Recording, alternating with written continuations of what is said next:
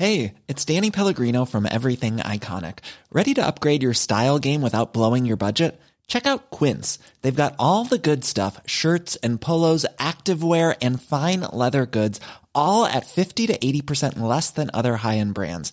And the best part? They're all about safe, ethical, and responsible manufacturing. Get that luxury vibe without the luxury price tag.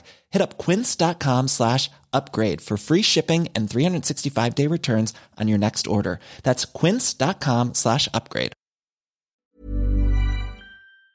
Lo dijo Adela con Adela Micha.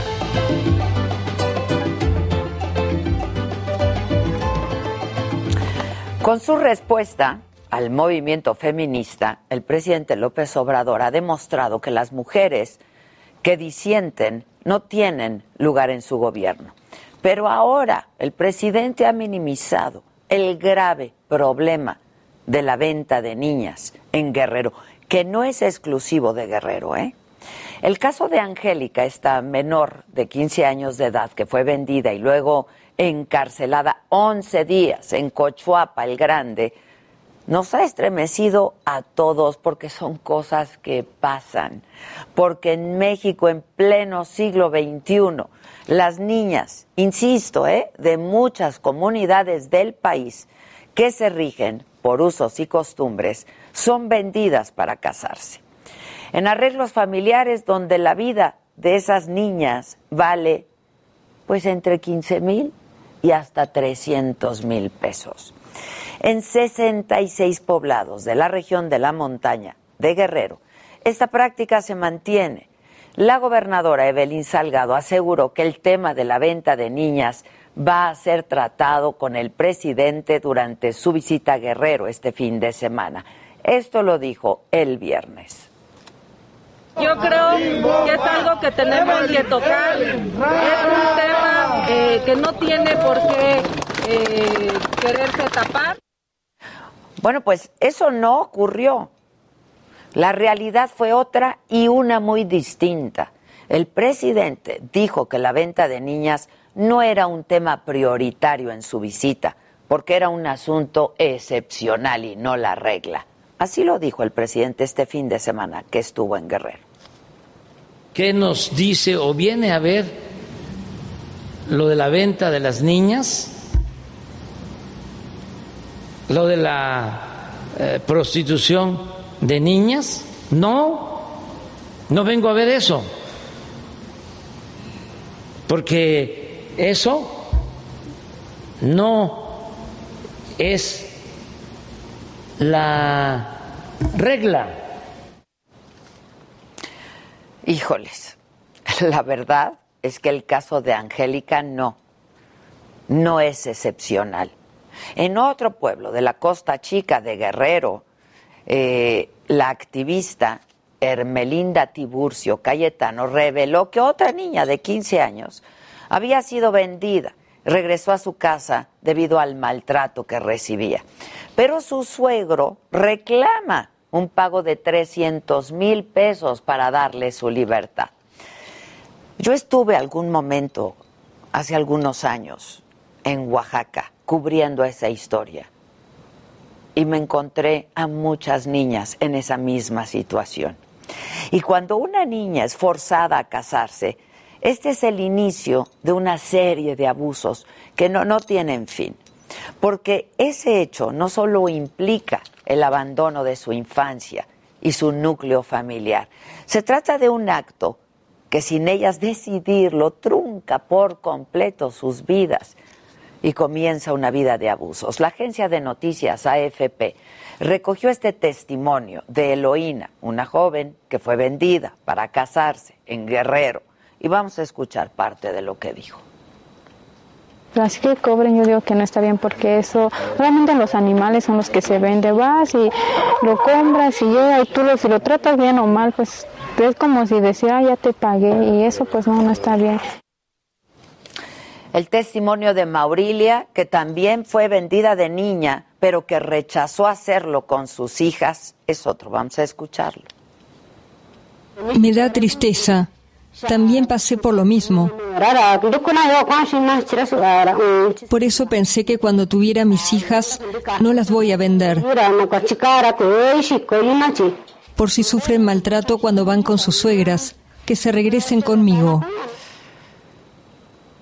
Y es que, señor presidente, no importa si se trata de uno o dos mil o mil casos, las niñas, las niñas no se venden, señor presidente, y punto.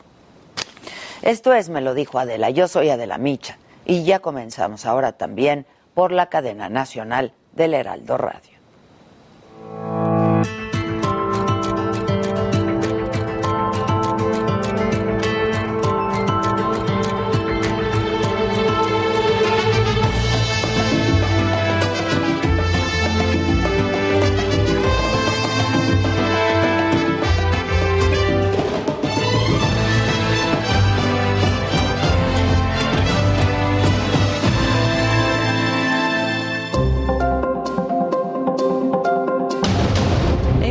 Guerrero Rick provoca el desborde del río Petatlán. La gobernadora Evelyn Salgado sobrevoló las zonas afectadas, prometió apoyo a los damnificados. Por mayoría, la Corte invalida las reformas que daban prisión preventiva automática a quienes eran acusados de contrabando, defraudación fiscal y uso de facturas falsas. La caravana migrante sale esta mañana de Huixla, en Chiapas, en su camino a la Ciudad de México.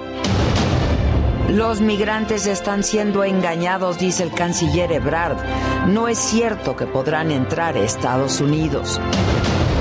Detienen a uno de los implicados en la balacera del bar de Tulum, donde murieron dos turistas extranjeras y tres personas más resultaron lesionadas la semana pasada.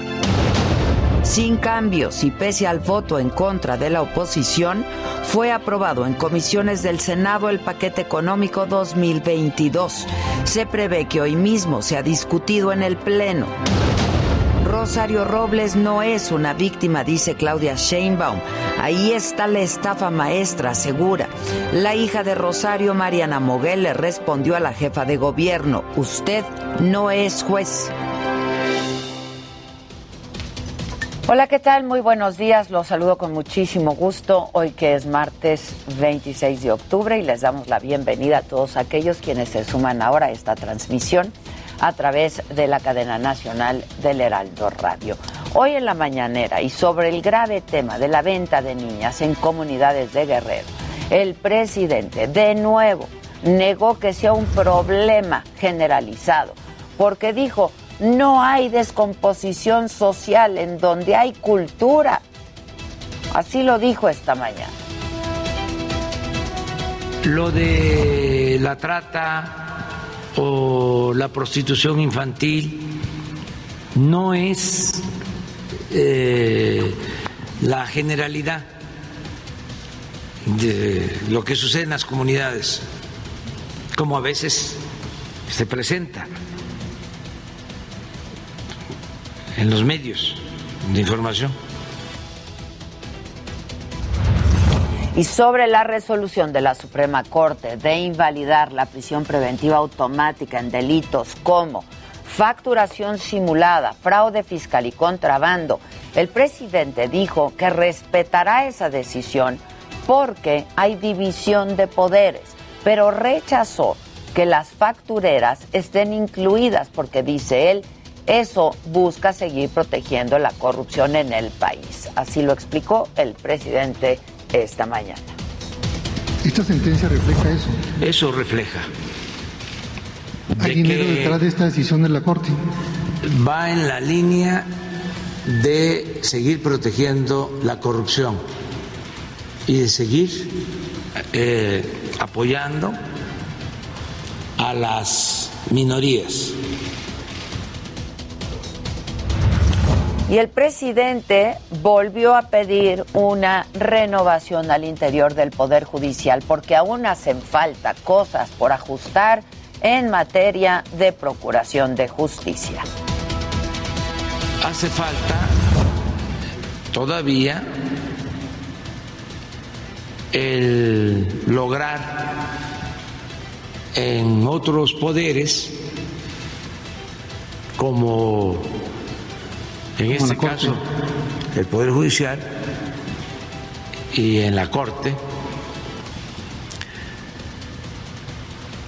que se castigue por igual a todos los que cometen un ilícito. Bueno, y en materia política esta mañana el presidente le pidió al empresario Claudio X González que se retracte de hacer esta lista de morenistas que han lastimado al país. Lo calificó de autoritario y hasta de fascista, dijo, por hacer ese tipo de comentarios. Lo escuchamos. No hay, la verdad, eh, ningún riesgo de nada en el país. Está muy bien el debate eh, y hay que seguir. Y de nuevo esta mañana el presidente criticó a la UNAM, dijo que se emburguesó, emburgueció y derechizó. Y criticó a las facultades de Economía, Derecho y Filosofía porque se callaron durante el periodo neoliberal y no dijeron nada ante lo que él llama el saqueo más grande de México. Incluso dijo que si van a marchar en su contra, pues que lo hagan. Entonces están diciendo, bueno, nos ofende el presidente. Vamos a marchar en contra del presidente. Yo diría, ojalá y lo haga. Aunque sea para marchar en contra de nosotros, pero que hagan algo. El conservadurismo genera una especie de tiricia política.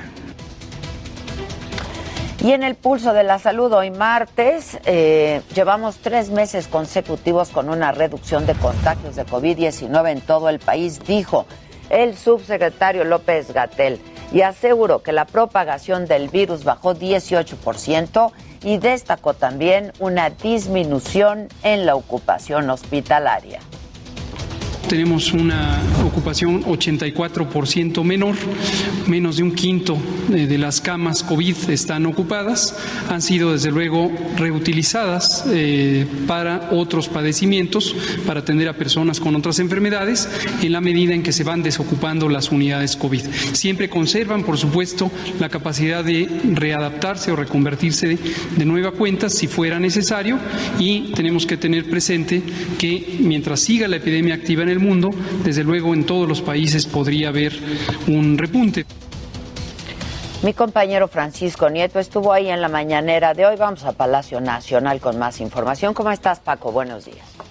¿Qué tal, Adela? Muy buenos días. Hoy el subsecretario de Salud también, el subsecretario Hugo López Gatel también dio a conocer que este viernes se informará al país que se cumplió con la meta de vacunación propuesta por el gobierno federal. El informe se dará a conocer en la mañanera del próximo viernes en Campeche y ahí se detallará sobre el proceso de vacunación a la población mayor de 18 años en el país con al menos una dosis. Explicó que se trata de información alentadora, pues también van tres meses, como ya tú lo anunciaste, tres meses consecutivos de la reducción de la pandemia. El funcionario agregó que aún está por concluir la vacunación en municipios del norte de Puebla y en Ecatepec, en el Estado de México, pero resaltó la aplicación de dosis en la Ciudad de México y en Baja California.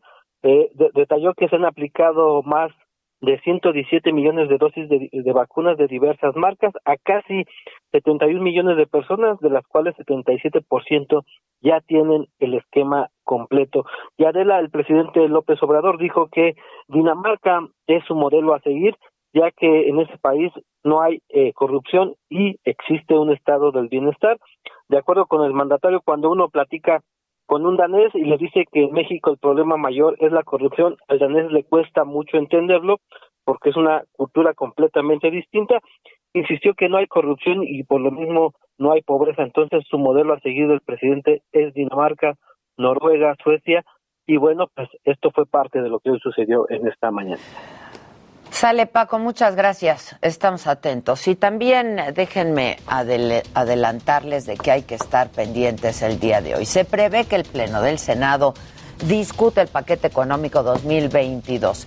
En el dictamen aprobado por comisiones se mantiene como obligación para los mayores de 18 años la inscripción al RFC y el límite a las deducciones de donativos también de personas físicas. Además, a las 5 de la tarde en la Cámara de Diputados comparecerá ante comisiones el titular de la Comisión Federal de Electricidad, Manuel Bartlett, y el motivo es eh, la glosa del tercer informe de gobierno, aunque seguramente le van a preguntar sobre la reforma eléctrica, así es que hay que estar atentos a esto. La Suprema Corte de Justicia va a discutir la acción de inconstitucionalidad que presentó la Comisión Nacional de Derechos Humanos contra la Ley Nacional sobre el uso de la fuerza que regula la actuación de las corporaciones de seguridad. Atentos en el mundo, en Ecuador se esperan protestas de los principales sindicatos y organizaciones sociales rechazan las reformas propuestas por el presidente Guillermo Lazo en materia laboral y tributaria.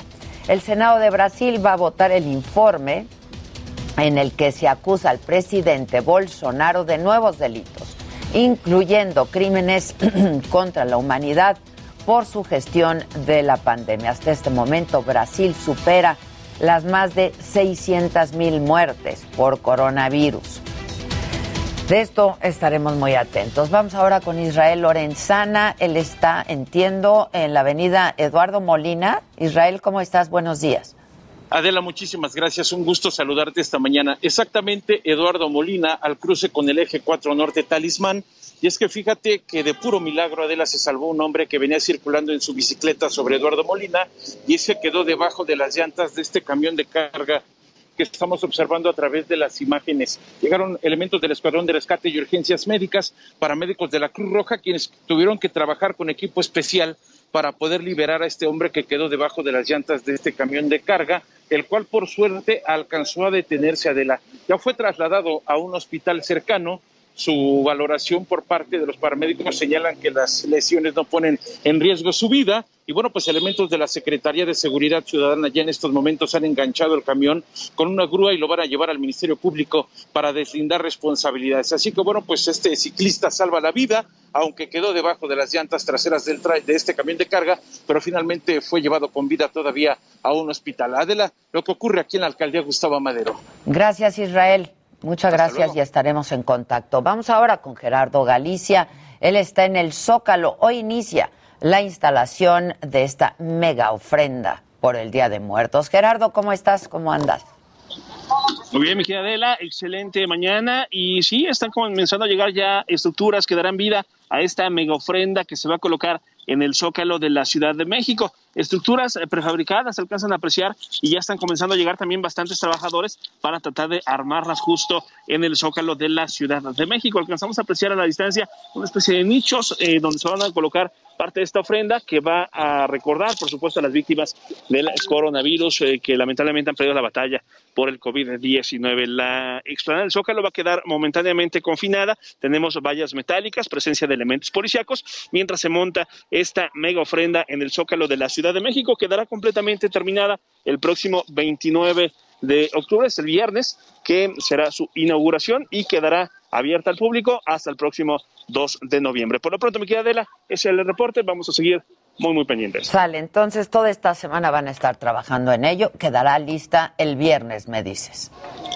Así es, el próximo viernes eh, tendremos algunos vehículos estacionados a lo largo del circuito del Zócalo, reducción de carriles, pero será por esta mega ofrenda que ya se está comenzando a montar. habrá que irla a ver, ¿eh?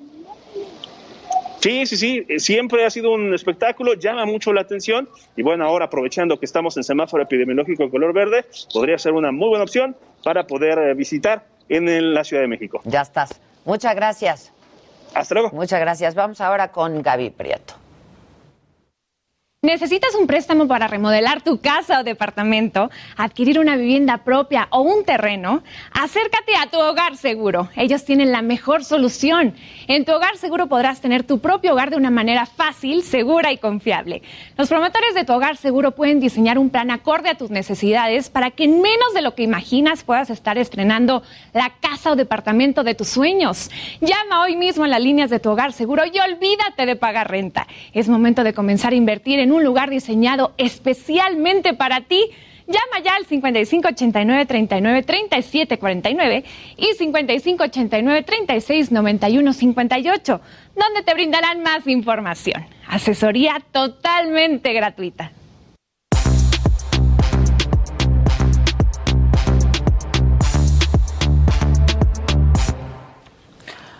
Bueno, pues ya estamos aquí todos a la mesa, lo que llamamos el Monton Shot. La mesa está puesta, el Luigi, la Maca, Jimmy, Dani y una servidora. ¿Qué me tienen? ¿Qué te, qué- qué- ¿Algo ibas a enseñar después? Lo de Alec Baldwin, la playera. Ah, eso. Ah, sí. Pues si quieren, sí, es eso, justamente. Es si que sí quieren, estuvo muy está cabrón. A mí me lo mandó el Luigi ayer y dije, no, Marta. Y está súper oportunista. Primero, hola radio. Hola, radio. A ver que se oiga el montón. Hola, Hola, radio. radio. A ver, dos reclamos rápidos que están en el chat. Uno para Jimmy y el otro para Maca. El Jimmy. Yo solito me lo, me lo hago. A ver, pa- ¿ya lo sabes? Parece Lo que pasó ser con- Sí, lo que sacamos de, de Aida Cuevas realmente era un video viejo de 2020 y yo tuve la torpeza de no checar que era un video viejo porque se está viralizando muchísimo después de que a Carlos Cuevas consecuencia a de lo que dijo. En la saga. Bueno, pero el caso es que viene a cuento, pues, Sí. ¿no? Están contrastando. Es la otra parte del, del- Exacto, de la de bronca. historia. Pero sí, a, a la gente que se está quejando en el chat, pues sí. Prometo checar mi información mucho más de ahora en Ya. adelante. pero- Siempre lo hace y Siempre pues algo pasa. Pero el chiste es que sí se hizo viral esa respuesta, más ahora que en el 2020, creo yo, justo por lo que dijo en la saga Carlos Cuevas. Claro, se ¿No? empezó a viralizar muchísimo en TikTok y salía esta nota y la vi y dije, ay, nos contestaron. Ah, mira. Y luego ya el chat me hizo Anda. caer en cuenta que era una nota. Anda. Pero bueno, muy bien que contrastaste las posiciones. Y luego. Y lo otro, pues sí hay que checar los, los, este, las fechas. Lo otro, ¿Yo qué hice? ¿Yo qué hice? tú lo que culpa. hiciste, dicen aquí en el chat, este, di- pregúntale primero si puede quedarse esperando, porque no lo creo. Este, que lo del café no es así como lo dijo el hombre, que fue un TikTok donde pusieron, estamos tomando mal el café. Ah, sí, pero él sí dice que se absorbe la cafeína mejor por el recto. Sí. Ahí dice. Pero no que no no que proponga que lo Ah, no, por ahí. no, Ese es un no, TikTok. no, no, Ok, no, bueno, entonces ya todo mundo. Sí, maldito Estamos TikTok. contentos. Esa es la Ya, conclusión. chequen bien. Este, ¿estamos todos claros? Sí. Ok. Claro. Oye, como este es un poco de detalle y, y extensa, déjame arrancar con los protocolos del que Gran tú, Premio. Gisela, si me respondes.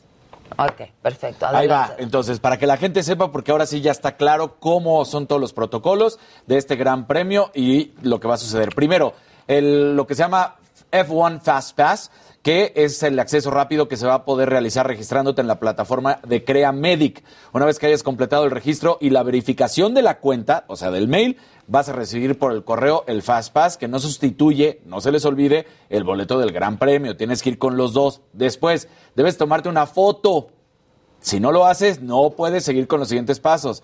Esto es para verificar también el- lo siguiente, que es el comprobante oficial de vacunación con esquema completo o las pruebas PCR en negativo, obviamente. Y deben de ser subidas en PDF. No lo acepta de ningún otro, de ninguna otra manera. Si no tienes prueba PCR para el Gran Premio, no te preocupes, ve a uno de los laboratorios médicos afiliados que ya tienen listos, que son estos exclusivamente, estos y se mandan directo. Es Laboratorio Médico LAPI, el Médico del Chopo, el Polab, el Médico Polanco y el Clínico Vianto. Con todos esos entras directo y puedes también crear tu cita a través de CreaMedic.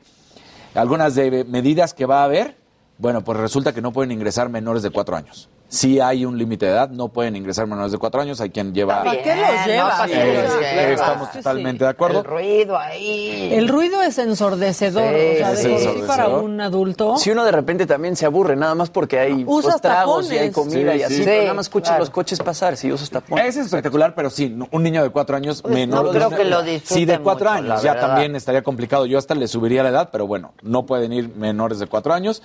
Eh, si te vacunaste fuera del país, no tienes ningún problema, pero no puedes acceder al Fast Pass. Tienes que llevar tu vacunación completa, demostrar, pero no vas a poder acceder al Fast Pass. Eso es solo para los que se vacunaron en México. Y bueno, ¿Por para... qué esa discriminación? No te sé decir, es así no. Están súper organizados. ¿eh? Pero lo tienen todo listo. Y lo que sí, eh, para que la gente no ande con que ya estamos en verde y lo que sea, uso de cubrebocas todo Obligatorio. el tiempo, todo el tiempo y todos, niños menores, adultos mayores, Todo, todo, el mundo tiempo. con cubrebocas. Bien ahí. Bueno, vamos a hacer una pausa. Regresamos con Rosario Robles desde el penal de Santa Marta, Acatitla. No se vayan, que ya volvemos. Esto es Me lo dijo Adela. Regresamos.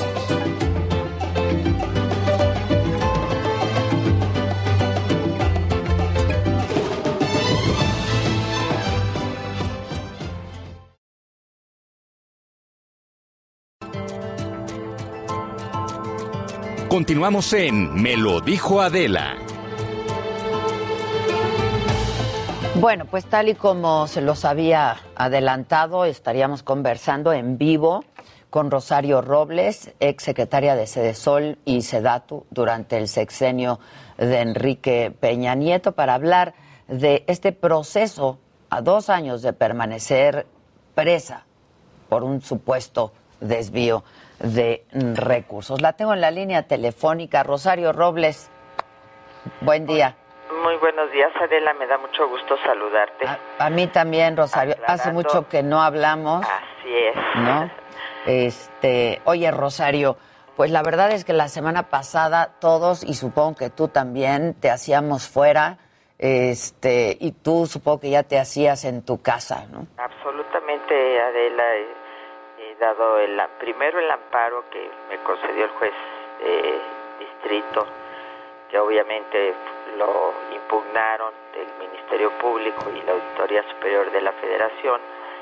Este, y después ya la ratificación por unanimidad de los tres magistrados, eh, pues eh, si bien se le daba jurisdicción plena al juez de tomar una decisión con los lineamientos que se establecían en el amparo, con los argumentos que le habían tirado desde eh, a él, tanto a él como al juez eh, Padierna, pues evidentemente que la posibilidad de estar fuera era enorme, era una expectativa muy grande.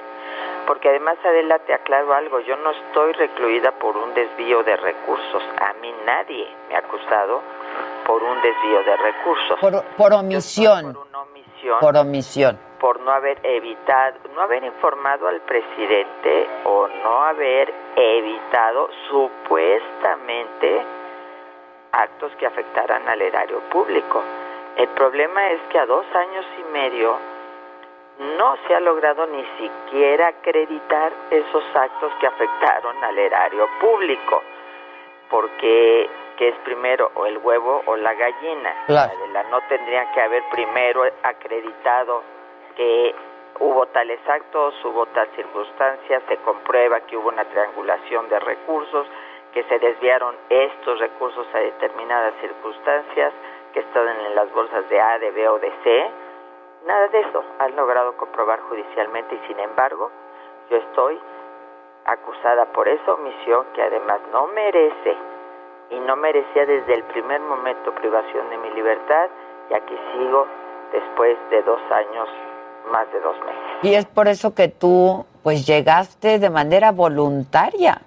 Eh, te presentaste de manera voluntaria, Rosario. Así es, estaba yo en el extranjero, Adela, y es de veras, eh, yo creo que para una cátedra de derecho, el discutir los argumentos que me volvió a dar el juez Ganter este pasado 20 de octubre, en el que sostuvo que hubo una contradicción entre mi, entre mi abogado, o uno de mis abogados que dijeron que yo me había ido de estudio, cuando yo había sostenido que me había ido de vacaciones. Pero ahora parece que el tema es ese, ¿a qué, ¿por qué estabas fuera, no? Este, que es lo de menos en realidad. Yo, yo le dije, pude haberme ido de vacaciones, de estudio con mi hija, con un novio, con tres novios. Por lo que sea, claro. Por lo que fuera. El tema es que yo me presenté el día que me citaron y de hecho eso ya es una situación rebasada jurídicamente, que ya ha sido juzgada porque la magistrada Porras en una de las apelaciones dijo que eso era intrascendente, que lo que él tenía que tomar en cuenta, que lo que era importante para el asunto era el que yo me había presentado voluntariamente, Adela. Entonces, si te presentas voluntariamente te mandan a la cárcel, si eres prófugo pues te dejan en libertad. Sí, terrible. Qué contrastes, ¿no? Oye, Rosario, ¿por qué eh, eh, es que ahora sí finalmente te decides a hablar con los medios? Has dado ya varias entrevistas. ¿Por qué, ¿Por qué ahora, después de esta resolución? ¿Por qué no antes? ¿Por qué no lo hiciste antes, Rosario? Porque decidí, eh, Adela, primer lugar, cuando te enfrentas al poder, y me ha tocado a mí estar ahí, aunque hacía, yo creo que esto que estamos viviendo es al estilo década de los setentas, ¿no? La institucionalización de la venganza, la institucionalización y uso de la Procuración de Justicia para perseguir políticamente, pues creo que hacía muchísimos años que no lo veíamos, pero eh, yo decidí, y además fue una estrategia que así me propusieron mis abogados, que primero había que dar la pelea jurídica, que teníamos que ir a, a todos los recursos que la ley nos proporcionaba, eh, y no estar litigando en los medios más que ellos, eventualmente eh, aclarando las cuestiones de carácter jurídico, para evitar una politización del asunto. Sin embargo, después de lo que ya sucedió, Adela, después de que el amparo, porque esto es algo que no se trata de Rosario Robles, ojo, si el amparo que tenemos en nuestras manos como mexicanos para defendernos contra cualquier abuso de autoridad no es tomado en cuenta y se hace a un lado, es que es una situación ya extremadamente grave. Y yo decidí ya hablar porque creo que este asunto no solo es jurídico, sino también es profundamente político. A, ver, esto parecía desde, desde un inicio, ¿no, Rosario? Desde que te detuvieron, ¿no? Sí, porque soy la única que está en la cárcel y he hablado de muchas maneras, Adela, he hablado a través de cartas, he hablado a través de mi hija o ella ha hablado por mí, eh, hemos, exploramos muchas formas que implicaran que eh, no confrontara yo y que esperáramos, no confrontara yo sobre todo al quien tenía el, al, la, la, instancia en la que yo seguía teniendo una profunda eh, este, confianza, confianza, que era el poder judicial. Y, en la, y sigo teniendo esa eh, confianza es lo que has dicho en estas entrevistas. ¿por qué sigues teniendo esta confianza cuando te enfrentas a, a, a, a pues a todo lo que parece ser una consigna no claro que sí pero en, en determinados jueces. Hay otros jueces como este juez de amparo, como estos magistrados, que apegados a la ley, que de manera valiente, porque pues no dudo que hayan tenido presiones, resolvieron lo que la ley dice. Lo que la ley dice, yo no pido, Adela, y lo dije desde el primer día que me presenté. Un trato parejo. Privilegiado. Yo no quiero que no hay, yo no digo, díganme que soy inocente y ábranme las puertas nada más porque sí, no, ábranme las puertas porque tengo mi proceso de derecho a seguir mi proceso en libertad, porque hoy por hoy soy inocente y yo soy la más interesada en demostrar mi inocencia, porque además esa infamia maestra, así la denomino, no denostando la investigación, de los compañeros periodistas que tienen todo el derecho a hacer, pero en la que no se tomaron en cuenta nuestros puntos de vista, pues ni siquiera está demostrada. Pero te pregunto, eran ocho dependencias federales. Involucra las que habían sido mencionadas. Mencionadas en la investigación, diez universidades. ¿Por qué le pusieron mi nombre y mi apellido? ¿Por qué mi cara? ¿Por qué era la única mujer de la ¿Por qué soy la única que estoy en la cárcel? ¿Porque soy la mujer? Es decir, aquí hay también un problema de género muy grave. ¿Sí crees que hay un problema de género, Rosario? O esto, cuando hablamos de que tu caso se trata, y esto es lo que se ha dicho, sobre todo en los últimos días, de una venganza política, ¿crees que... Adicionalmente, mm. adicionalmente, pero ¿por qué no hay nadie más porque a, nivel de mi de, a nivel eh, funcionario secretario de estado desde luego que hay otras personas que están compareciendo por cierto todas en libertad ante los ante diversos hechos pero ¿por qué si, si se decía Zagarpa participó en la triangulación de recursos? Se decía Zagarpa, no se decía el nombre del secretario. Rosario Robles trianguló recursos.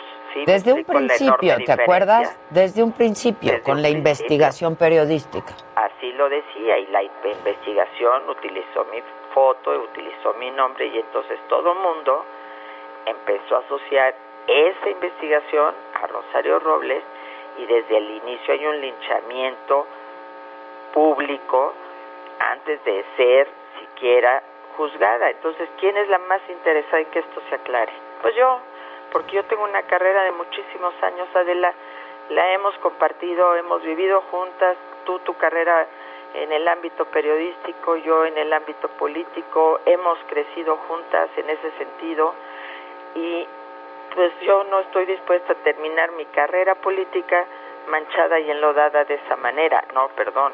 Yo quiero que se investigue, quiero que se aclare, quiero que presenten las supuestas pruebas que tienen. Quiero que sus testigos, a los que les dieron firma, a firmar simplemente un oficio a cambio de su libertad, se presenten y me den la cara y viéndome a los ojos me sostengan sus mentiras. Todo eso lo quiero, pero lo quiero en libertad, Adela, porque ese es mi derecho. Oye, y todo eso va a ocurrir y te vas a enfrentar a ellos, ¿no? Eventualmente va a ocurrir. Espero es que sí, ahorita nosotros tenemos un recurso que está en el tribunal colegiado del sobreseimiento del porque volvemos a otra cosa, el artículo por el que me acusan, mis abogados sostienen que está derogado y que además dice, y te explico a ver si entiendes, porque yo pues no entiendo nada porque no soy abogada, pero ahí te va. Dice que no haya informado a su superior jerárquico, primer punto. Que era el presidente de la República. Que en este caso mi superior era el presidente, o haya evitado, no dice o no haya evitado que se cometiera un este, afectación del erario público. Ah, ya. ¿Sí me explico? Sí, sí, no. Exacto, exacto, exacto. Entonces, fue todo un debate en toda una audiencia, porque ¿dónde está el no? No, pues es que se infiere, no, no se infiere, el legislador es clarísimo. Tú no puedes andar infiriendo, es que aquí dice que una cosa, pero yo infiero la otra, no bueno, el grado de que ahí la Ministerio Público dijo que la Constitución se defendía sola, dije, pues yo dije, mm, llámenle a la señora Constitución, por favor, a ver si viene y nos explica. Y nos explica, claro, claro, claro. Entonces, hay muchas irregularidades. Ellos dicen eh, que el, el inicio de toda esta investigación es por la denuncia de mexicanos contra la corrupción, nada más que mexicanos contra la corrupción, a mí no me denuncia, ¿no? Eh, ayer mismo María Amparo Casar, cuando hablaba yo con Pepe Cárdenas, y la aclaró y dijo que era una injusticia que yo estuviera en la en la, cárcel. Este, porque no estamos ahorita discutiendo si somos inocente o culpable. Yo y no, no, esa no es la materia en cuestión. Claro, O inocente. O inocente. Simplemente que enfrentes tu proceso en libertad, como te corresponde si nos vamos a lo que dice en efecto nuestra Constitución, soy inocente, porque hay una presunción de inocencia. De inocencia. Ahora dime algo, Rosario. ¿De quién es la venganza? Cuando me dice esto es una venganza política, ¿de quién y por qué? Porque pues esto tiene nombre y apellido. Claro. Y además el por qué, pues habrá que preguntárselos a ellos.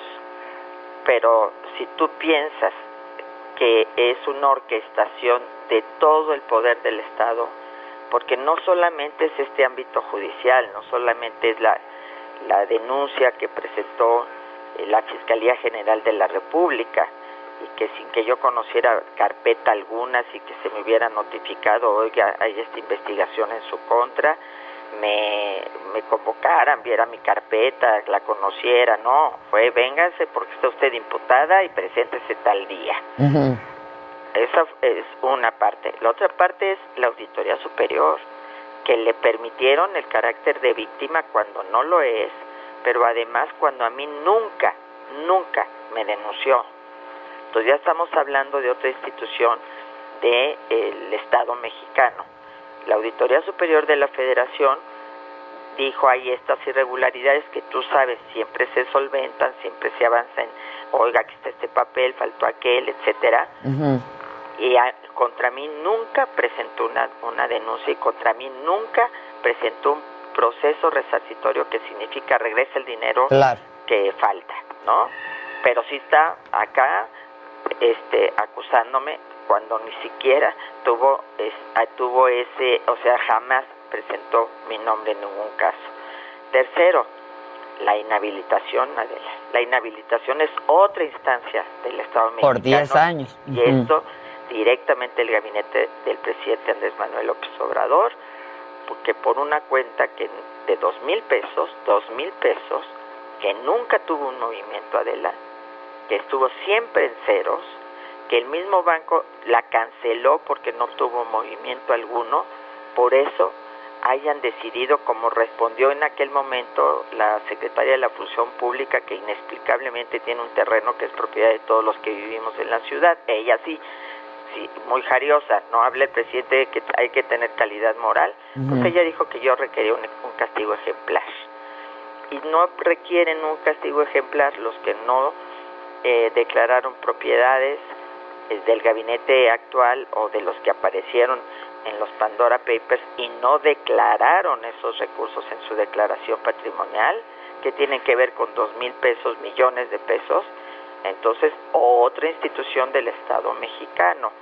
Y así te puedo ir mencionando una a una. Entonces, ah, y el juicio político. El juicio político que fue una situación en la que, pues bueno, se oye feo y discúlpenme la palabra, pero pareció un circo. Un circo, ¿por qué? Porque el juicio político tiene dos objetivos. Uno, que te destituyan de tu cargo si eres funcionario público. Y dos, que te inicien un procedimiento penal si hay alguna irregularidad. ¿Y tú ya no eras? Ni era funcionaria, ella estaba en la cárcel. O sea, era afortunadamente, pues en el Senado hay otra altura, lo sabemos, otro nivel de políticos. Ahí no está actor quemada como si estaba en la anterior legislatura en la Cámara de Diputados y eh, eh, ese proceso pues ya no ha avanzado. ¿Qué, ¿Qué, es lo que no te perdona el presidente de la República? ¿Qué es lo que no te perdona Andrés Manuel López Obrador, Rosario pues para? mejor que le ayude a que sea jefa de, jefe de gobierno, no, no sé, hay que preguntarle a él, porque pues evidentemente Adela, somos adversarios, sí, discrepo con cuestiones que eh, él está llevando a cabo, sí, pero como él lo sostuvo siempre cuando el desafuero no es por la vía judicial como se puede eliminar adversarios, sino a través del debate político. No me perdona, yo creo, haber crecido y de repente haber sido yo independiente y no sometida, no ser la segunda, ¿no? Sino empezar a ser pues la jefa de gobierno con toda la investidura, la presidenta del PRD con toda la investidura. Entonces, eh, aquí hay muchos elementos, pero al final de cuentas, pues si es venganza no es justicia de la no puede haber una venganza, una justicia selectiva. No, como no te perdono, como tengo resentimiento, te meto a la cárcel. No, a mí que me demuestren. A mí que si a mí en un juicio me demuestran que soy culpable, mira, yo misma agarro mis chivas y me vengo para acá, pero primero me lo tienen que demostrar. Y, y tú has dicho también en, en, estas entrevistas que he escuchado, Rosario, que estás ahí porque te tienen miedo. ¿Miedo a qué? Pienso. ¿Miedo a qué? ¿Qué es miedo, lo que has... Miedo a, a, que, a ser un factor dentro de la oposición que conoce bien, que los conoce bien, y para que la cuña apriete tiene que ser del mismo palo. Yo te pongo un ejemplo nada más, Adela. A ver. Los, las inundaciones que ha vivido el país en los últimos meses, que han sido brutales. Y que nadie se ha parado por ahí Bueno, para... no vivíamos, no vivía yo en Sí, esos lugares, Adela. Sí, yo a- a- a- fui a reportear todos estos lugares. En esos lugares, atendiendo a la gente, El presidente iba todos los días, yo estaba ahí viviendo junto con otros servidores públicos porque a todos nos asignaba. Y estábamos ahí cuando fue el terremoto, viví en Oaxaca dos meses, mi mamá muriéndose, Adela. Y yo estaba ahí y mira, se me hace un nudo en la garganta. Mi mamá murió en noviembre de ese año. Yo estuve dos meses, mi mamá ya muy grave, y yo no me movía de ese lugar porque junto con la gente, junto con su dolor, reconstruyendo sus casas, haciendo los censos, limpiando, dándoles un hombro donde llorar. Te pongo ese ejemplo. Yo he luchado toda mi vida por las mujeres. He sido junto con otras pionera por esos derechos. Jamás en mi vida siendo jefa de gobierno se me hubiera ocurrido eh, eh, amurallar el zócalo, Adela, para evitar que las mujeres se manifestaran. Podemos discutir que si son muy violentas, que pues es la única manera como se hicieron oír y lo que lograron en la corte, porque lo lograron las mujeres recientemente, tiene que ver mucho con esa ese deseo y esa injundia de nuestras jóvenes.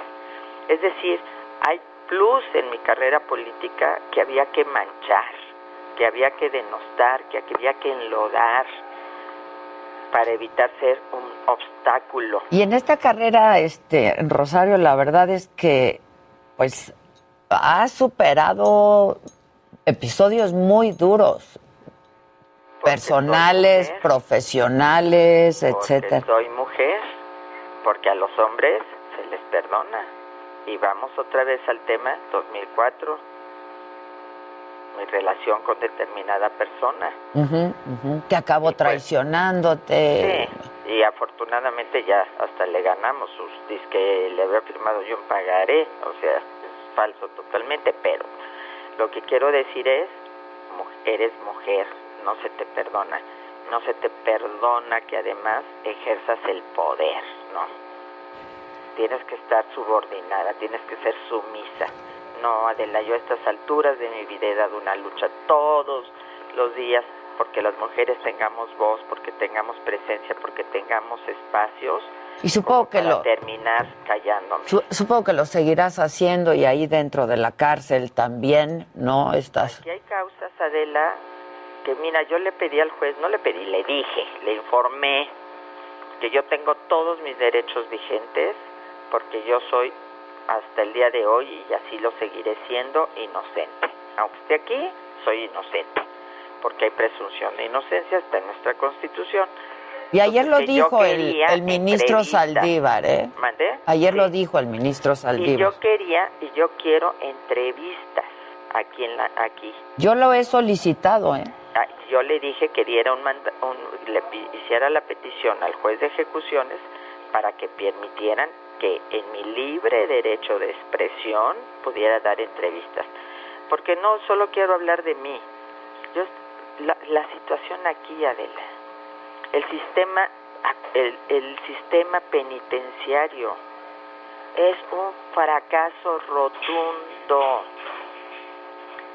Aquí hay chicas, Adela, que de veintitantos años ¿Cómo te puedes explicar que si tenemos un principio pro persona, defensor de los derechos humanos, como es el que se instauró desde el 2016, 400 chicas vivan encerradas sin salir en todo el día más que una hora, 15, 16 chicas en una estancia?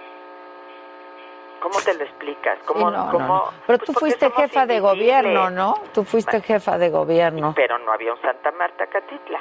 Oye, había, este un, había, había anexos a los penales e hicimos un decreto para liberar a muchas mujeres.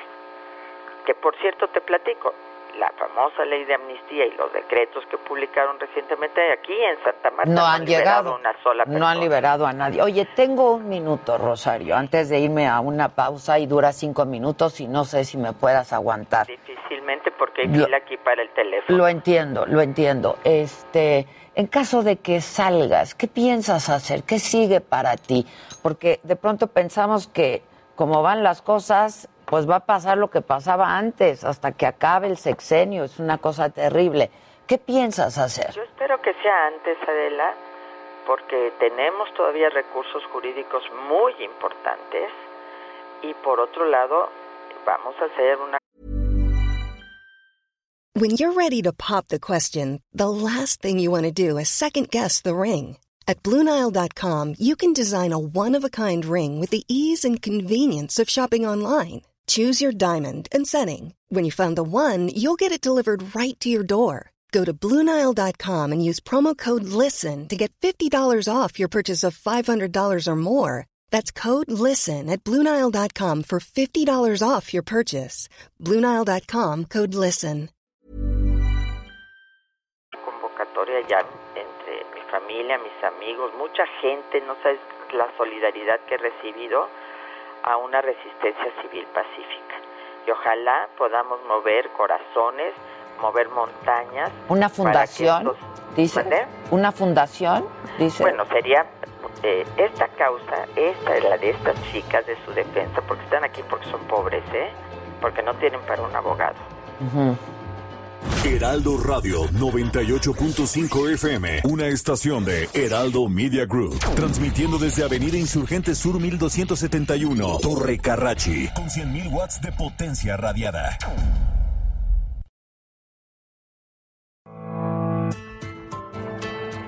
Continuamos en Me lo dijo Adela. ¿Dónde? ¿Eh? En su, En su showroom, showroom. te presta lo que ¿A dónde está el showroom? En la Roma. Ah, mira. Ah, sí, bueno, sí, no. ya estamos, de, ya estamos, ya estamos de regreso. Eh, hoy es martes y hoy toca pues la sección de Gustavo. Hola, Adela. ¿Cómo Hola, está Maca. mi querido Hola, ¿cómo Gustavo? Está Maca, está eh, Brenda Jaet, que ya la conocen porque ya estuvo con nosotros, la directora de Dubai Fashion México. Y hoy me da mucho gusto que nos acompañes. Marta Delgado Peralta, subsecretaria para Asuntos Multilaterales y Derechos Humanos de la Secretaría de Relaciones Exteriores. Marta, bienvenida. Gracias, Adela, gracias. encantada también. Leí el título, está largo. Sí, está sí. largo, ¿no? Eh, Oye, este, pues ya se acerca, Gus. No, pues es que ahora sí ya viene y en esto, pues ¿qué puede haber más multilateral que la cultura, que la posibilidad de ensalzar a México a través del diseño y de la labor creativa que tienen pues los diseñadores mexicanos que está trayendo Brenda Jaet a todo lo que es la feria mundial. Entonces es una oportunidad extraordinaria para seguir hablando. Ya, ya habíamos venido, ya vinieron todos los diseñadores. Y ya que fueron las pasarelas, entonces esto empezó a agarrar momentum, porque después de que lo presentaste, entonces empezó a haber un interés extraordinario, gente que se subió al proyecto y ahora sí ya están en el ya vámonos. Y en este ya vámonos, pues yo creo que Marta, aquí la parte más interesante es por qué estamos mostrando, pues ciertamente a través de la economía naranja, de la posibilidad de las industrias creativas, diseño mexicano en un medio como puede ser la feria de Dubai. Entonces, ¿cómo, cómo está esto? ¿Cómo fue? ¿Cómo es el involucramiento? ¿Cómo es este ensalzamiento? Que Además, el bueno, pabellón ¿eh? La lleva todo, ¿no? Lleva Lleva todo. Todo, muy interesante. Muchas gracias por la invitación. Es una gran oportunidad, pues, un poco establecer el objetivo que tenemos con Brenda a la cabeza de este México eh, Fashion Week que va a ser en Dubai, eh, empieza el 14 de noviembre. Y la intención del gobierno de México es poder internacionalizar a los diseñadores mexicanos para que sus, eh, pues obviamente todos sus diseños y la creatividad de México pueda fortalecer esta industria de la moda que en México la verdad es que es sumamente rica. Eh, tengo el placer de estar eh, colaborando con Brenda, ella es la directora de este, de este proyecto para el pabellón de México en Dubái y estamos muy contentos. El lanzamiento en México tuvo un éxito increíble y son eh, siete diseñadoras y diseñadores que van a ir un día, van a hacer cada Que ya desfile. estuvieron aquí todos, ¿eh? Mesa llena, parecía la mesa. Banda El Recodo. Llevan diferentes modelos de los que presentaron en el desfile aquí. La idea es que esta industria se conozca en el mundo y el pabellón de México está diseñado precisamente para eso, para que tanto en este tema de la moda como en otros temas Es lo que te económicos iba a decir, claro, porque ahorita estamos todo. hablando de la moda, pero estuvo aquí Bernardo también y nos habló de todo lo que va a estar pasando allá. Que es el programa cultural es increíble, o sea, hay artistas plásticos, pintores, ar- cantantes, ballet folclórico, o sea, nosotros nos quisimos concentrar en llevar el talento de México, más que ser un, un, eh, un pabellón así espectacular arquitectónicamente, México tiene un pabellón tejido a mano. No, no, ¿ya lo viste? Está Ajá. divino. Es una cosa impresionante. Hecho a mano. Muy bonito. Esta es una tarea de Betsabe Romero, que hizo todo con 200 artesanas Que de es una gran artista mexicana también. Pero bueno, ahora vamos a entrar a las... El día 10 de noviembre es el Día de México en Dubái. Ok. Eh, que es a donde seguramente- queríamos ir a transmitir. ¿Puedes gestionar, por favor, mi querida Marta? Están súper bienvenidos. Sí, Sí, ¿cómo? Si ya estamos haciendo paquete, todo. Vamos. Sí. Y ya se quedan a la semana de moda. Pues yo ya les Es la intención. Si ya, estás ahí, ya cuesta lo mismo. Exacto. Quedarte un día o una semana. Estoy de acuerdo. Vámonos. Está dentro de la Semana de entonces México. hay moda, sonido, hay este sabor. Sí, va Javier color. Camarena a cantar. Este, va, hay, hay también un- una parte económica en el pabellón en donde pues hay empresas que están haciendo intercambios business to business de negocios y tenemos un restaurante mexicano en el pabellón también. Entonces hay gastronomía, hay eh, todo lo que es la cultura de México, la historia y también la biodiversidad, que es el tema un poco del pabellón es la mariposa. Estamos en el pétalo de la migración y por eso escogimos a la mariposa como un emblema de una especie mexicana que migra hacia, hacia Estados Unidos. Y Va a estar hasta la Sonora Santanera. ¿A poco? Sí. Todos esos, sí. Pues Y nosotros no Y estamos y nosotros asegurados. El 13, Entonces llegan el 10 Tienen y ya que se ir. quedan a la moda. Ah, pues por favor. Gestiona. Y, pues adelante, están invitados. Nos echamos Las un palomazo ahí con la Sonora, Sí. ¿no? Pues óyeme, Óyeme. qué troyecita. Aparte hay presencias, Pues es que no me conferencias, conoce. todo, Sí, sí, sí. ¿No? Presencias, conferencias, todo. Ay, pues Sí, que te echaras todo para un día de todo. entrevistas. No, estaría ¿Largo? padrísimo, la Y verdad. nuestros diseñadores también van a estar dando conferencias. Les estamos haciendo ahí, sí. Van a ir a las universidades allá. Ah, eso está padrísimo. Sí, y una semana antes se va a llevar a cabo el Dubai Eso Fashion me Week. dijiste, sí. Y estamos gestionando con ellos que los diseñadores de Dubai se junten con los diseñadores mexicanos y hagan propuestas. Es increíble porque tú juntas estas mentes que son tan creativas y a ver qué que se les ocurre. En Dubai hay grandes diseñadores. Grandes diseñadores. Y de todas partes, ¿eh? Sí. De todas partes. Y ellos, al igual que los mexicanos, tienen esta forma de tejer y de No, no, a coser ma- a a, mano. mano, de bordar. Los bordados Entonces son yo creo que se pueden Sí, estaría retroalimentar. padrísimo, ¿eh? Yo, yo me imagino una creación. Una fusión ahí increíble, fusión, colaboraciones, estaría Va a estar muy padrísimo. padre. Claro. Inclusive los desfiles se van a hacer en diferentes pabellones de diferentes países, no solamente usando el nuestro, Ah, ok. sino que vamos a estar en Van a estar recorriendo la feria, también para poder hacer esta, este diálogo, ¿no? Con otras culturas, con otra música. ¿Cuánto va a la- durar todo esto? Ajá. El de moda, una Una semana. semana, pero Sí. todo un mes. Y- y nada más una Bueno, va a semana. estar seis meses. Seis Sí. meses, del 1 de octubre que abrió al 31 de marzo. ¿Y tú te mudas 2020. cuándo? No, no, no. no, ¿O vas y vienes o qué? Vamos y venimos seguido. ¿Qué es lo que le dije a Bernardo? ¿Cuándo te mudas? Y ya fueron a hacer el primer scouting de cómo se ve el segundo y el tercero. ¿no? Sí, sí, ya hemos ido varias veces. Hicimos la inauguración del pabellón el 4 de octubre. El 8 llega el buque Escuela Cuauhtémoc. Eso va a estar Ah, precioso. Que llegan, ya saben, ¿no? Con una, cantan el mariachi de la Marina. Es preciosa la llegada. Va a ser el 8 de noviembre a las 10 de la mañana. Eso hay que Y el transmitirlo. 10 de noviembre es el Día de México. Ese día va a estar el ballet folclórico de Amalia Hernández, va a cantar también eh, Javier Camarena, por allá va a estar Lila Downs, va a estar el Javier desfile de modas el La 14, la Sonora Santanera. Está realmente el programa cultural es espectacular.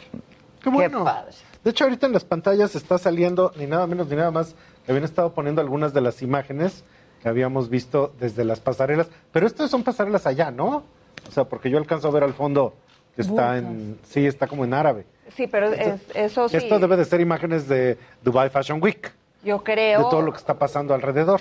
Sí, pero eso no es lo nuestro, no, eso no lo hicimos nosotros. Ah, Pero contexto. Y tienes todas las imágenes que mandamos de, De lo, lo que, que fue las hicimos pasarelas, acá. No, de las y que hubo aquí- aquí. Que hubo y aquí, de las Aquí, Claro. ¿se acuerdan que venimos antes de? Vinieron el mismo día en la mañana El y era en la noche. Ahí está. claro. Ahí está. Entonces, grandilocuente, gigante, Miren, nada las más. pantallas y todo lo que es la moda mexicana, que dices que esto no es exactamente lo que se va a poner allá, ¿no? No, hicieron, eh, es- este es de Carlos De Pineda, Carlos, que te gustó encanta, mucho. Es que lo de él es increíble, lo volteas al derecho y al revés y no sabes cuál es uno y cuál es el otro. ¿Cuál? Cose en El lo que te gusta de Carlos Pineda. Y mira es ahí, es Pineda Pineda Cobalín. Pineda que Cobalín. sacó una bailarina con las mariposas monarcas. Wow. Miren qué, qué increíble. Este Está se ve luego, luego que esta queda.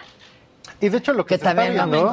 Sí. Lo que se Es está viendo para los amigos del radio, pues están las pantallas gigantes en 360 grados y una multitud de prendas que están bordadas con colores. Básicamente se ve que en el diseño esto ensalza lo que es el México contemporáneo, anclado en la tradición, porque muchos de esto tiene técnicas ancladas en la tradición, Sí. pero una cosa que es muy interesante es que estamos viendo hacia el futuro. El diseño siempre ve de la función hacia el futuro y no estamos tanto como en poder poner, digo, no sé, el rebozo tradicional o cualquier prenda que pues, es perfectamente válida, es parte de nuestro corazón y nuestro legado, pero en esto estos diseñadores están viendo hacia el futuro de las industrias de poder hacer una nueva moda mexicana, Claro. ¿no? Y de Que esa es la parte ¿no? fundamental. internacionalmente Sí, en ese mercado, eso, porque hay abrir que- mercado. Yo creo que lo que estamos viendo en la pantalla te habla de una creatividad y de un profesionalismo y de un nivel de los diseñadores mexicanos que está, bueno, eh, a nivel de primera clase mundial. Entonces, eso es lo que en esta eh, pues oportunidad en Dubai van a ir a compartir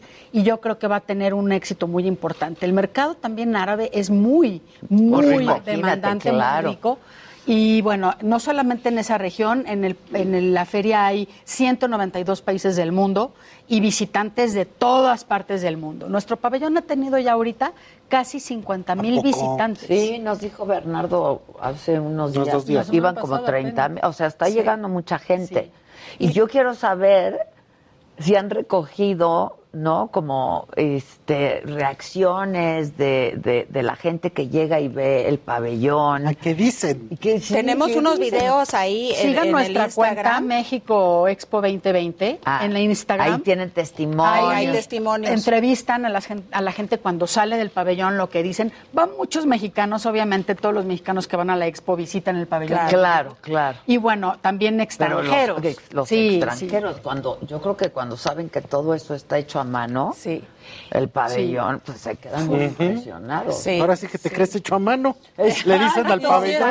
Exacto. estamos. Así es, sí. Qué impresión. Oye, Brenda, este, yo- a mí me gustaría que le recordaras también a, a todo el público quiénes son estos diseñadores, ¿no? Son claro estos sí. siete diseñadores que yo creo que la elección no debió de haber sido fácil, ¿no? No, está bien Porque. Este, pues hay mucho talento aquí, se están haciendo cosas padres en cuanto Yo a creo moda. que eso fue lo más difícil, la elección, porque por mí me hubiera llevado a todos, pero pues obviamente nada más teníamos una semana, porque cada cada semana en la expo es otro tema. Y esta semana que escogimos fue la de inclusión y tolerancia, que va muy de la mano con lo que es la moda, con lo que es la narrativa de la moda hoy en día, que si bien tal vez fue una industria muy, intolerante y muy exclusiva, ya ahora estamos haciendo todo lo todo lo pertinente para que deje de serlo. Entonces, pues solamente teníamos para poner a siete diseñadores y es Pineda Cobalín, es Carlos Pineda, Montserrat Meseguer, Lidia Lavín, eh, Armando Taqueda, Jacibe Fernández y mm, ¿me falta uno? No, Pineda Cobalín ya está. Pineda. Cobalín. Pineda Cobalín. Y Son dos. creo que ya quedamos. Sí, sí. Sí, ya son todos. Ahora, me estabas contando que ya hubo espontáneos que te dijeron, yo te ayudo. Ah, eso ha sido increíble. Mira, lejos de que en una industria que es muy competitiva, Muy competitiva. la gente se haya ofendido o no haya querido. Es que porque yo no fui, porque Ah, no. porque a mí no me mandaste. invitaron. Al contrario, han querido participar de la forma que sea. De hecho, le estaba yo diciendo a Gus el otro día, pues obviamente hay muchas cosas que no podemos pagar porque todo se está haciendo con patrocinios, eh, todo lo estamos buscando a ver cómo le hacemos para bajar el gasto. La, la presentación que hicimos aquí en México salió casi casi gratis. Lo único que pagamos fue un cuarto de lo que cobran las modelos. Todo lo demás fue patrocinado, desde el maquillaje hasta las pantallas, hasta la música, todo lo que ustedes vieron. Pero pues es difícil viviendo nosotros acá hacerlo todo desde lejos. claro, Y creímos que iba a ser lo mismo con el maquillaje y el peinado. Pues no. No lo fue. Cuando nos dijeron lo que iba a costar, casi lloro.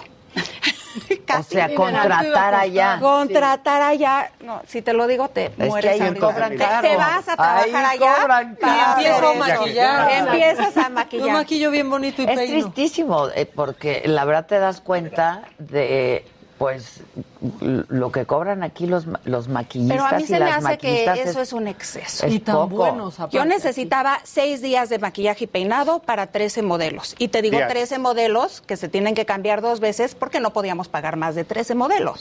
Lo ideal hubiera, ser- hubiera sido tener 23 modelos, como tuvimos aquí en México. Eso era imposible. Entonces, después de que nos dijeron su presupuesto, dije, así lo tenga que hacer yo con mis propias manos, pero no les voy a pagar eso. No hay manera. Entonces, hubo gente que se acercó aquí en México que se pagaron ellos, Ellos, su sus por- vacaciones. sus vacaciones. Para ir a maquillar. Para ir allá y me Ya. dijeron, Brenda, úsame para lo que quieras, solo pones mi nombre. Di nombres. Pero ayudamos, creemos ¿Quiénes tanto son? en este proyecto que queremos ayudar. Y son Andrés Jaramillo, que le mando besos y abrazos. No, pues, gracias. Que, sí, gracias, Claro, gracias, de verdad. Él me dijo, yo te ayudo, él va con su pareja, va de vacaciones, va a ceder dos horas de su día para meterse esta frieguita, por así decirlo, O sea, porque no son le dos horas. ni sus gastos. No, bueno, Nada. el pasaje. Le vamos, a, le vamos a dar para que entre a la feria, le Es vamos a dar eh, pase su para entrar. pase para entrar a la, a la feria, pero lo hace por amor al proyecto, por Wow. amor a México y por amor a la industria de la moda. Y él me contactó con Claudia González, que es de Zacatecas, pero vive allá, vive en Dubái. Ah, qué bien. Entonces ella nos va a ayudar, nos va a conseguir planchas y nos va a conseguir también secadoras, porque como es otra corriente allá, también no podemos llevar las cosas desde acá. Ha sido muy nos va a padre, conseguir ¿eh? Porque- Todo lo que han aprendido, ¿no? Sí, Ha habido Y una mucha unión, suma de ¿no? voluntades, de voluntades. pero con una energía muy muy padre. La verdad es que esta unión te deja y, y nada más me falta ver, decirle ¿no? su, a Claro. alguien más. Yo, yo creo que es algo que tenemos Minerva, los. Minerva García. Ángeles. Es la tercera. que Es la tercera que ella ha hecho muchos fashion weeks tras bambalinas, ella ha maquillado, ha peinado en muchos y ella dijo, yo voy. Yo los ayudo en lo que ustedes quieran. Entonces se me hace increíble y son estas mismas cuatro personas. Que van a maquillar y peinar a todos. Y así nos han ayudado de todo tipo de gente para lo del pabellón. El presupuesto del gobierno de México es casi cero. Hemos conseguido recursos privados para poder tener una presencia y los seis meses. Entonces imagínense tener la presencia de los seis meses allá con una, la verdad, un programa de alta calidad. Y que nunca, y que no Nunca decaiga, decaiga. claro. Y la verdad no sé si ya Que no vieron se el caiga el programa, evento. Sí, que no pero todo el el programa cultural y de promoción económica es muy ambicioso y está muy padre. Y yo tengo una pregunta. En Milán había sido el anterior, ¿no? En 14, en 16 fue en Milán. Sí. Entonces la Feria Mundial es cada cuatro Cada o cada cinco. cinco. Cada cinco. Entonces Tenía la que, que haber sigue. sido el año Ajá, tenía que ser 20, pero entonces la que sigue es hasta 25. Es en 25, Ah. por eso se saca. sigue llamando Dubai, Expo Dubai 2020, se Claro, sigue no le llamando cambiaron. 2020 y el que sigue va a ser en, en el 2025. Pero nunca había habido moda. Esta es la primera vez es. que hay moda y es gracias a la Y subsecretaria. por eso es que nos que estamos hay diseño. enterando tanto. que Por está eso. muy bien. Yo creo que también es una, un tema que impulsa económicamente al país. Es una industria que en el mundo está creciendo enormemente. Es de las primeras 10 en México, Y con la creatividad en México, la verdad, y con también estas raíces que tenemos, porque muchos de los materiales, de las técnicas, provienen ¿no? de esa, de la cultura tradicional textil y también indígena de México, de creación de, de, pues del arte prehispánico, del, del todo lo que viene siendo una, una cultura que sea eh, pues proyectado en el mundo por sus gráficas, por su, por su tejido, por sus tinturas naturales. Todo eso algunos de los diseñadores lo recuperan en sus creaciones nuevas. Y en Europa se vuelven locos, ¿eh? Ajá, nada más ven es- Eso Locos. que dices que importante es, ¿sabes qué? desde que empecé a hacer esto, yo llevo 20 años en la industria de la moda y en los últimos 10 la industria de la moda mexicana ha despuntado enormemente. Pero es increíble cómo en México, empezando desde casa, que lo dije esa noche en el desfile, hay que empezar a educarnos en cuanto a moda. Es donde más eh, o menos conocimiento existe es en México de nuestra propia industria de la moda. Y si nosotros no empezamos por consumirla, por conocerla, no podemos esperar que el resto del con mundo los lo haga. textiles, con los Con los colores. bordados, Los con colores, los sí. Con los colores, diseños, ¿no? con las técnicas. Hay una, de hecho, pues, varias marcas internacionales adoptan nuestros colores y cierta Luego forma de textil. Y entonces ¿no? sí lo ahí, compramos. en lo que se ve en pantalla, pues muy recientemente Dior había tomado ese tipo de silueta. Sí. O sea, muchas marcas Sí. mundiales lo han tomado. Y pues ahora sí que no a todo el mundo le está el puro, pero a nosotros sí. Claro. O sea, a de nosotros sí. Alejandra Frausoto ha hecho un esfuerzo también muy importante porque tampoco haya el plagio de los diseños de pues las comunidades indígenas de México. Eso es una cosa que también hay que cuidar. Un- Es distinto, ¿no? Es, Es otra eh, es, es una cosa es diseñar la creatividad y la modernidad y la industria de la moda y otra cosa distinta es que, bueno, vienen, no sé, diseñadores de otros países y se, se apropian culturalmente de los diseños tradicionales de México. Y los se ha combatido caros, mucho aparte. eso y ha hecho muy buen trabajo Alejandra Frausto para impedirlo. Y ahorita en la feria hay problema, otras ¿te modas. acuerdas? Con- sí, con Carolina con Herrera. Carolina, que Carolina este- me habló a mí y me dijo, oye, pero para nada, ¿no? O sea, de verdad que no, no, nunca fue con esa intención, ni mucho menos. Este, pero yo, yo creo que siempre es bueno, ¿no? El- es- es- está como ahí el Difundir, la moda es eso, ¿no? Proyectarlo, Pero yo creo que ahí hay difundirlo. una oportunidad, ¿no? Eh, entonces nosotros vamos a, a hacerlo exponencialmente y que, que lo vean y que lo conozcan desde nosotros, ¿no? Desde los que lo generamos. Y a mí se me hace increíble. Ahora, muchos de estos diseñadores ya tienen puntos de venta en todo el mundo. Armando Takeda vende en Japón desde hace mucho tiempo. Jacire Fernández. Sí, Armando es. Ahora, Fernández te- vende en, en España desde hace años. Lo que yo te no comentaba el- eh, conocíamos. cuando No, hablamos yo no la conocía, la verdad. recientemente, urge la memoria, urge que quede algo. O sea, lo vamos a ver en las redes, lo vamos a ver en las Hay que páginas. documentar. Hay que Sí. documentarlo, hay que quede, porque pues esto es de la historia del diseño en México, la presencia de México allá, ¿no? Digo, nada más se te dice que hay que. Debería de haber un documentarlo, programa ¿no? Como un programa ya que documente todo lo que esté pasando. ah, Sí, bueno, yo sí. diría, Claro, ¿verdad? claro. Sí, no, pero sí lo van a grabar todo, Sí, ¿no? claro, todo, En todo. tiempo real vamos a transmitir también desde Dubai eh, todos los espectáculos y esta parte del des- de los desfiles. Cada día va a haber uno desde el 14 de noviembre hasta el Pero piensan hasta el hacer algún 19. tipo de memoria de todo. Un libro, un, Pues un estamos, algo así. yo creo que es muy buena idea y ¿Qué? estamos muy a tiempo de planear algo. Todo el material se va Sí. a tener, se va a levantar, fotografía, todo, todo. Pues, Sí siempre en las tenemos ferias ideas. mundiales quedan PDFs gigantes Sí. de cómo fue la participación de cada país, entonces pues, muy Pero a mí me sigue gustando, yo soy de la idea de ver, tocar, sentir. Entonces a mí sí me gustaría, y de una vez se lo digo aquí a la subsecretaria, una exposición itinerante. ¿De ¿no? qué fue? ¿De qué es? De ¿Qué qué es? fue, tal vez no todos los diseños, ¿verdad? Pero llevar algo, ¿no? Por, por todas las ciudades para que vayan viendo un poquito de lo que fue, así como lo que hicimos aquí en México, que la gente cuando lo vio, de verdad no daba crédito. Fue padrísimo. Había Debe gente ser que algo que nunca te había toca el visto corazón moda. como mexicano verlo allá Mucho, ¿no? y de repente ver todo eso de ser así, híjole. Sí. Oye, y, y- y a mí me pareció la verdad muy oportuna y muy pertinente la selección de estos diseñadores porque son muy distintos uno del otro, Sí, ¿no? son completamente Son distintos. Sí, desde el alternativo hasta el comercial, Exacto, pasando por el más conocido, Exacto. regiones del país, de todos lados traes. Todos son muy diferentes, en base a eso los escogí, pero lo más importante es que todos, todos, todos tienen un impacto social. Todos hacen algo por México, algo por la sociedad. Entonces eso es algo muy importante.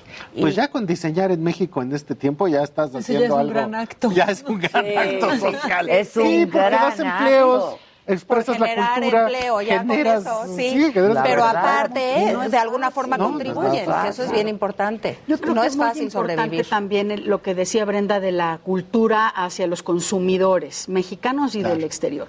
Eh, este es un producto de, de México que sale al mundo y que muchas veces se piensa que la moda es un tema frívolo. No lo es, es como cualquier industria. Oh, es un momento. Y todo mundo, a de- todos los niveles tenemos acceso y hacemos uso pues de prendas, de, cosas que la gente lo busca y la verdad es que no son que tú digas eh, es que es inaccesible, no. Hay que también darlos a conocer porque tienen, son muy competitivos en el mercado y necesitan este posicionamiento también en el exterior. Sin Y duda. Por eso los estamos llevando. No, sin duda. Y, y, y en el exterior no les va a parecer nada caro, ¿eh? Exacto. No, Nada caro. Pero aquí es increíble cómo cuando te dan el precio de algo mexicano, la gente dice, ay, está muy caro. Pero ¿por qué si lo pagan por algo chino o por algo hecho No, en Indonesia? Deja todo eso, creo que ahí lo más importante es cuando alguien nos dice de una bolsa de gran calado, pues eso está hecho a mano por artesanos europeos. Ok, está hecho a ¿Esos nivel industrial, más? pero entonces esos valen más y aquí uno le rebaja de cuánto es lo menos de Le regateas al Pues, artista. Yo creo que hay que cambiar No. Y yo creo que alguien que ha hecho mucho también por la moda en este país, por el diseño, es este señor. Ah, gracias. Que Sí. cada semana nos trae, descubre. Cómo viene la moda, cómo viene el cómo diseño, viene cómo la viene moda, la cómo viene el diseño. Es como viene la tendencia. Exacto, exacto. Y que le da proyección a pues todos. No, pues tú que me das chance. No, no, pero yo te lo Y hay agradezco muchos desde abajo muchísimo. empezando, ¿no? También haciendo su Sí. esfuerzo. Mira, yo Hay que traigo dar unos voz. zapatos, estos que traigo ahorita, son de una marca de Guadalajara que se llama Peyotl. Es Ah, bonito. una chava, de tacón. es una chava que se se los dedica y que empezó con también a, a bordar, a Los poner zapatos de. Marta tienen como aplicaciones de textil mexicano Que ahí está, en la sí. parte del tacón Que y los unos invitamos. No sé detalles si decirte que a ver si si la portátil nos puede Está. Ah, está. eso. Pero más bien el eso. tacón. ¿Se me el nota tacón. el yoga o no? El tacón, el. Se nota, se nota. Está el pie arriba. Ahí está. Yoga, Ve ver. qué bonito está el tacón. Qué flexibilidad también. Sí se nota. Sí el se nota, sí se nota. Ok. Si no, ¿para qué hace no uno yoga? No, ni yo, ni yo, ni yo.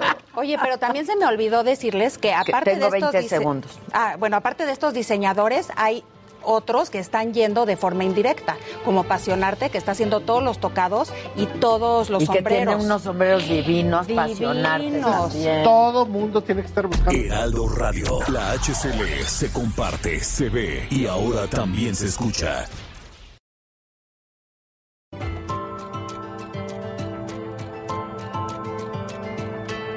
Continuamos en Me lo dijo Adela.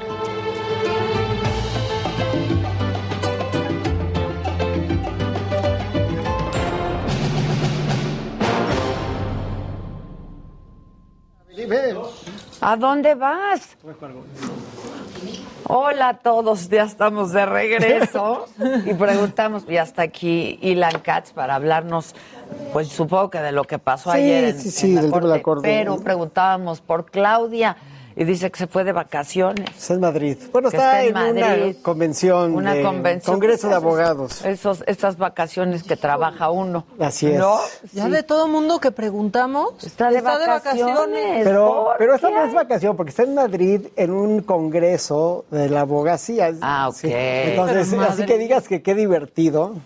Pues tampoco, digo, está padre estar en Madrid, pero mucho tiempo va a estar está en el padre congreso. estar en Madrid, la verdad. Y en un congreso con abogados, perdón, pero se la de estar pasando.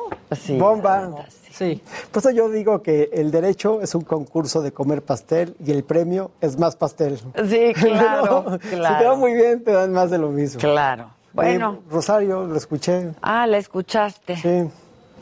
Pues ya, hablamos de que, que, que- que- Yo te di, yo me preguntaste y yo te dije, no, la, van- a dejar salir. No la van a Yo dejar estaba salir. seguro. Pero no hemos hablado de esto después de eso, no. No. No, ok. No.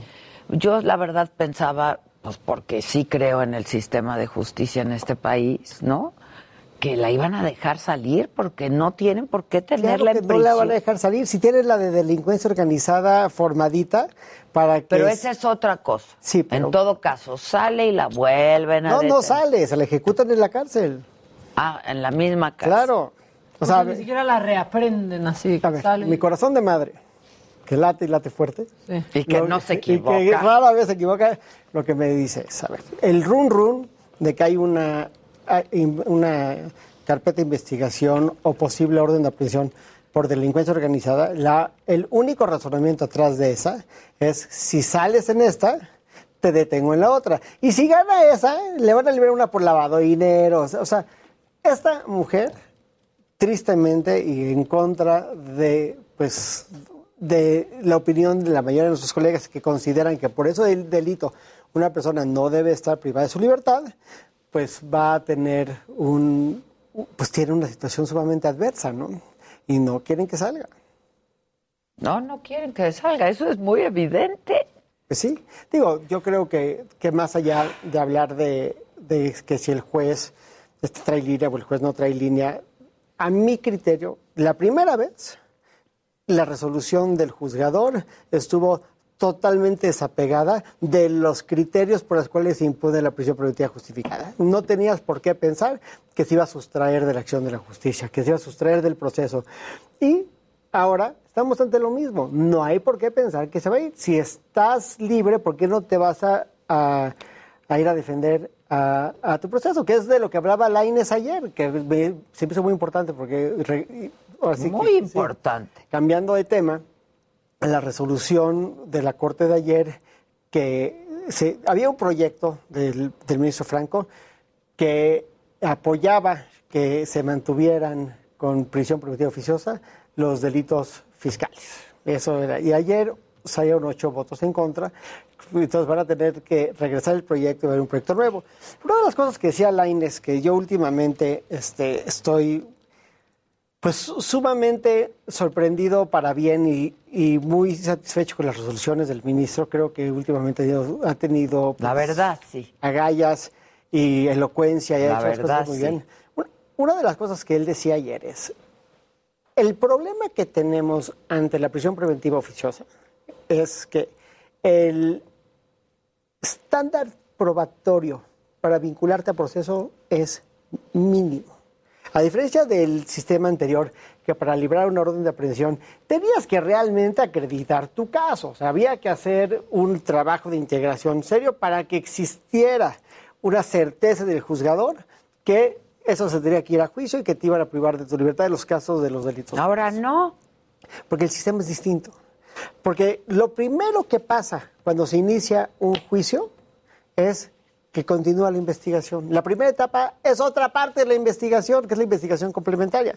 Entonces dice el ministro, lo esencial en este sistema es que la gente se pueda defender en libertad, aportar pruebas, estar yendo, o sea, y aparte hay un tema de convencionalidad, que eso también, eh, hago referencia a lo que dice el ministro Gutiérrez, pero a mí esto me pareció sumamente, es tan obvio, pero al final de cuentas es tan importante. Pero a ver, ahora, dicen que, excepto en, en casos, ¿no? De, Excepcionales. Eh, eh, exacto, excepcionales. Pero entonces ya viene el criterio del juzgador. No. ¿Cuáles son estos casos excepcionales? Estamos- Porque, ¿cómo se va a implementar? Estamos hablando a, nivel legislativo. No han ni, porque lo que dice la INES es, a ver, en, cua- se- hay prisión preventiva justificada para todos los delitos, para todos. Y ahí el lineamiento para determinar cuándo debe haber prisión preventiva justificada es muy claro. Son tres hipótesis. Que son? Y nada más. Ok, que se vaya a sustraer, o sea, que no vaya a presentarse al juicio. Que sea un, pe- un peligro para, Para- la víctima o para los testigos. Es peligrosidad y la probabilidad de que se vaya a fugar. O sea, que tenga los medios para fugarse. O para lastimar a las víctimas o los testigos. O sea, va- vamos a, a un ejemplo claro. Si tú tienes una figura que es sumamente peligrosa, no quiero decir violento, quiero decir peligroso, por su perfil, porque es un sicario del cártel del Golfo, por decir una cosa. Pues es obvio que un sicario del cártel del Golfo No lo quieres libre. es sumamente peligroso. Claro. Entonces podría asesinar a los testigos, podría asesinar a las víctimas, o simplemente pues, subirse a un coche, irse a la sierra y nunca lo vas a volver a detener. Esos son los estándares. O sea, eso es lo que marca la ley. Y lo que hace la prisión preventiva oficiosa, este dice, como en todos estos, que, by the way, yo estoy en contra de la prisión preventiva oficiosa. Yo creo que debe ser justificada en todos los casos. Y aparte no estoy solo. Esto es una postura generalizada entre defensores y sobre todo en España y en el resto del mundo. Pero en fin. Pero lo que dice la ley es, a ver, ¿cuáles son estos, cuáles son estos estándares? Dice, a ver, si tú tienes una persona acusada de cualquiera de estos delitos, que son delitos que por lo general son homicidio, este, este, delitos contra la salud, de- delitos violentos, ¿no? De que las personas que cometen estos delitos tienden a ser o muy peligrosos o parte de grupos de delincuencia organizada. Entonces, o se pueden escapar. Se podrían escapar, pero ¿por qué se podrían escapar? Pues porque pertenecen a un grupo de delincuencia organizada, ¿no? O sea, si tú estás deteniendo a una persona que está acusada de transportar cocaína, pues te imaginarías que pertenece a un grupo de delincuencia organizada y podría fácilmente sustraerse de la acción de la justicia. Ok. Lo que dice el, el, el ministro Gutiérrez Ortiz Mena, que me parece sumamente interesante sumamente importante, es, dice, tú no puedes dejar al capricho legislativo el decir cuáles son los delitos que van a entrar dentro del 19 constitucional y cuáles no. Y te voy a dar un ejemplo, no lo hice él, pero te voy a dar un ejemplo ahora sí que de mi, de mi acervo personal. ¿no? Vamos a suponer que mañana el legislador dice, como decía el Bronco, a los rateros vamos a cortarles la mano, les vamos a amputar la mano a los rateros. Bueno, si el día de mañana los legisladores se ponen de acuerdo y lo dicen, pues sí, podrían hacer ese cambio legislativo, pero no por eso sería sería realmente constitucional, aunque lo cambiaras en la Constitución, o sea, no, estoy diciendo que un cambio constitucional no sería inconstitucional, pero mi punto es, no aguanta la prueba de la risa, porque no por decir que una cosa es de una forma lo es. Para empezar, habría una crisis convencional. Hemos firmado miles de tratados de, convenciones que tienen el mismo nivel que la, que la Constitución, que prohíben la tortura. Entonces uno podría decir, bueno, es que ya lo dijeron los, los, legisladores. Bueno, pues sí, los legisladores lo dijeron, pero no por eso aguanta la prueba de la risa, ¿no? Y aparte, pues nuestra constitución está pegada a principios garantistas de derechos humanos, etcétera, etcétera, etcétera. Entonces tú no puedes decir como legislador, para mí, hoy estos delitos son de seguridad nacional y vamos a mandarlos a esta ley y prisión preventiva oficiosa. Lo dijiste, pero no es constitucional. No lo puedes decir, o sea, no pasa. ¿Y por qué no pasa? Primero porque habría una crisis de convencionalidad, pero primero porque es desproporcional. Es absurdo. Y aparte, el mismo Laines lo dijo. Y aparte, en el caso de que, una cosa que decía también Laines que me parece interesante es, no es lo mismo para empezar el estándar de, el, de la proporcionalidad del el impacto en la sociedad de un facturero, que podría ser muy grande, que el de un defraudador fiscal, que podría ser muy chico. Es decir, cualquiera puede ser un defraudador fiscal. No cualquiera es un facturero. No cualquiera se dedique, se dedica a vender facturas, pero cualquiera puede defraudar al fisco. Eso puede suceder en, cualquier ser Hasta humano. por error. No, porque, porque eso es todo doloso. Pero sí, mi, mi, mi punto es el caer en la defraudación fiscal es algo que le puede pasar a una persona que no es peligrosa. Exacto. Que no quiere defraudar incluso. Exacto, pero... ¿Qué digo? Por error. O sea, pues, suponiendo de tu contabilidad o... ¿A Citlali? Sí. Hernández. No, pero mi, lo que pasa es que la defraudación fiscal es un fraude al fisco y un fraude implica un engaño.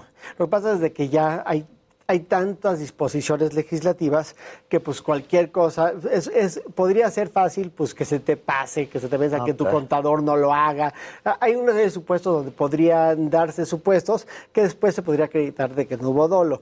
Pero mi punto es, el perfil de un defraudador fiscal el perfil de un contrabandista y el perfil de un facturero son totalmente distintos. No los puedes aventar todos a este mismo embudo de decir prisión preventiva para todos estos cuates. Eso es lo que mi Santa Corte de la este, Suprema Corte de Justicia de la Nación, que hoy me llena el corazón de alegría y mil campanas en mi corazón, es lo que terminó votando en contra. ¿Qué va a pasar ahorita? Tienen que hacer, van a turnar otra vez el proyecto y va a venir un proyecto que diga exactamente lo contrario y en ese caso van a votar. Ahora, ojo, todavía tienen que votar sobre la inclusión de esos delitos en la ley de delincuencia organizada. Ya.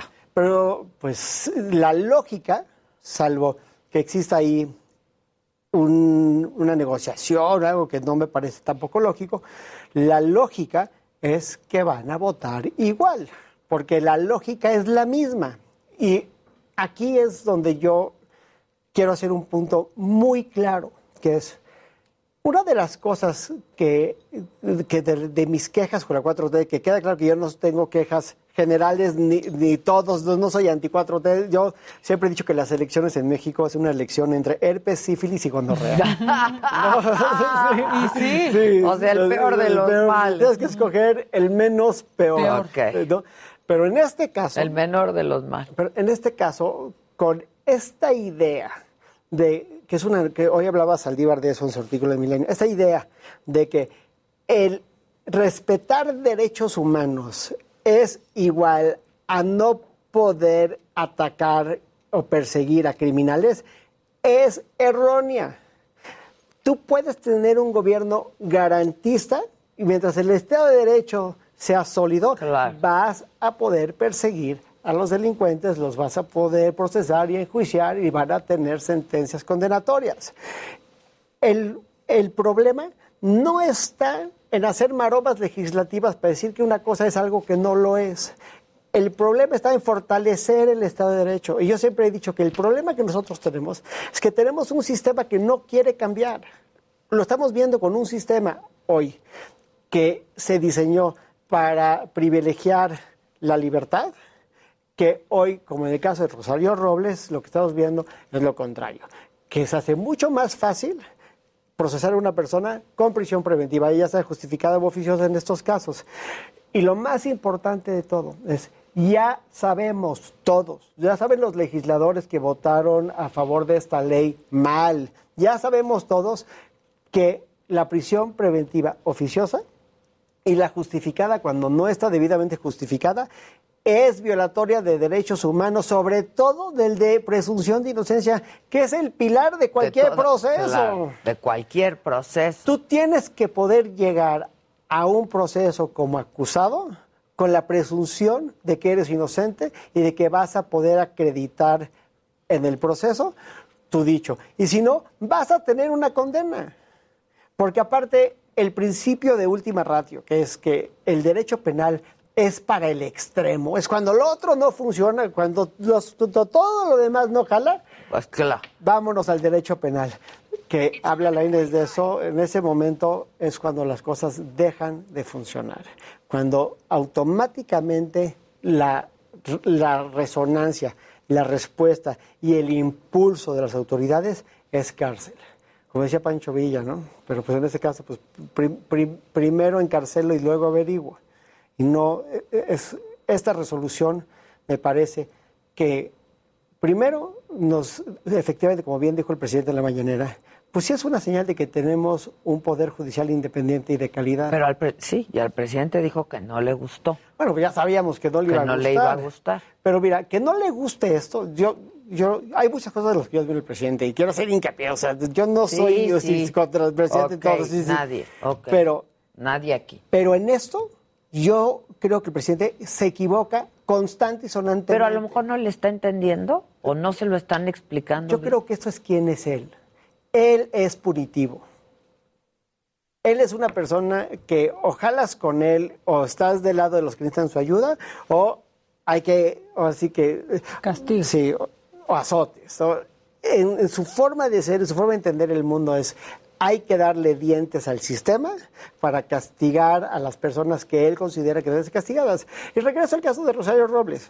Este, Rosario Robles podría ya tener una condena y podría ya estar condenada a prisión, a prisión si es que efectivamente se hubiera terminado el juicio, se hubiera acreditado que es culpable. Y si es culpable, porque yo, soy el, yo soy el primero en decir, si es culpable Rosario, que le den los años de cárcel que le Y correspondan. ella es la primera en decirlo también.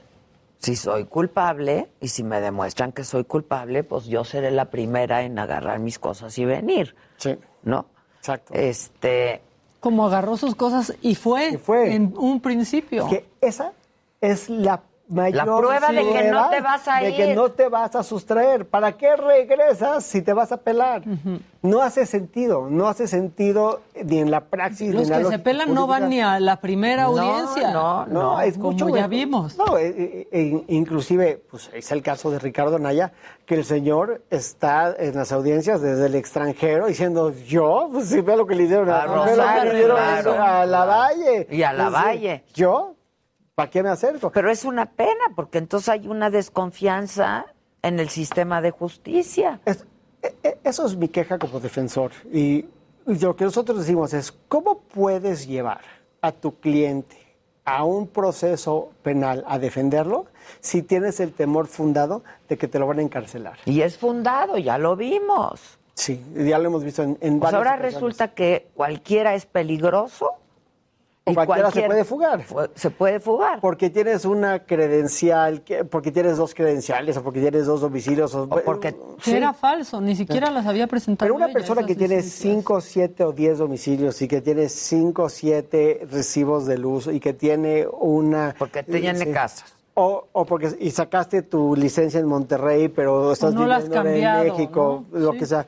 Eso no debe de ser una presunción de que te vas a, a extraer, sobre todo porque una persona que está procesada, lo que seguramente lo que quiere es la capacidad de presentar pruebas para acreditar su inocencia y poder hacerlo en libertad. Y si te dicen, ven a firmar una vez a la semana, vas a ir a firmar una vez a la semana. Y para eso es el sistema.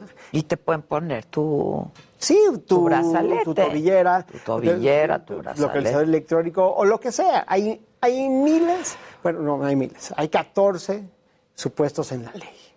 El último es la, la prisión preventiva justificada. Y en este caso, la prisión preventiva oficiosa, lo que sí, eh, estas conclusiones a las que llega la Corte ayer, que es, tú no puedes decir que las cosas son de seguridad nacional y que porque tú lo digas, Ya así sea. lo sean. Claro. No, o sea, no, no es, esto no es una ocurrencia, no es un mood, no es una moda, o sea, las cosas tienen que obedecer a ciertos lineamientos. Y sí, por supuesto, traficar cocaína, obviamente es de seguridad nacional. ¿Y ser facturero? No, yo creo que no. Yo, yo creo que los factureros no son peligrosos. Creo que hay factureros que sí son muy peligrosos, pero creo que el delito no te vuelve peligroso por sí mismo versus ser un sicario te vuelve peligroso por sí mismo. O sea, el homicidio te puede volver peligroso, sin duda. Pero ser un facturero no. Ahora, si eres el facturero que le estás El operando al Chapo Guzmán, pues sí, sin duda eres, podría ser muy peligroso porque pues tu libertad es, funda- o sea, es eh, que tú estés libre es fundamental Implica para gente muy peligrosa. Pero si eres un facturero de común y corriente, ¿no? De que lo que, que decidiste que ibas a vender facturas porque era una buena forma de ganarte la vida y porque no pasa nada, pues eso te vuelve automáticamente Pe- un peligro. un peligro, ¿no?